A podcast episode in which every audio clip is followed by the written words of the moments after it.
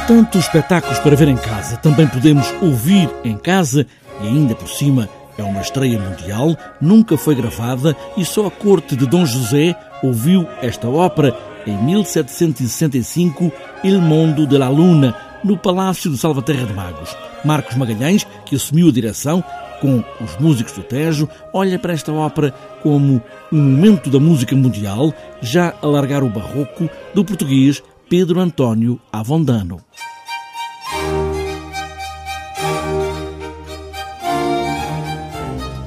É uma ópera para se rir, sempre divertida, jocosa, muito jocosa. É uma ópera bufa, um drama jocosa, como ele chamava, e portanto é uma, é uma ópera muito cómica, muito para fazer rir, com algumas partes sérias, mas basicamente toda ela é para fazer rir.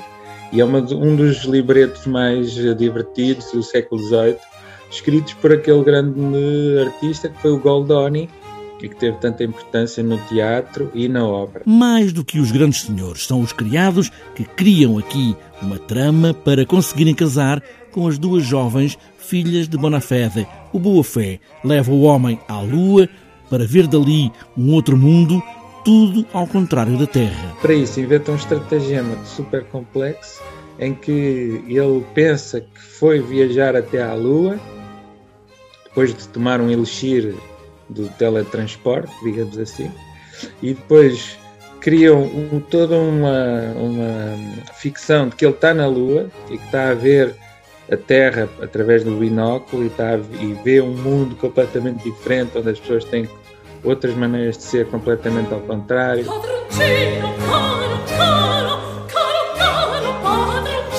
Esta música está muito mais próxima de Mozart, Paisiello, nomes como esses, do que propriamente o barroco. Já é pós-barroco mesmo. Já estamos num estilo mais quase clássico.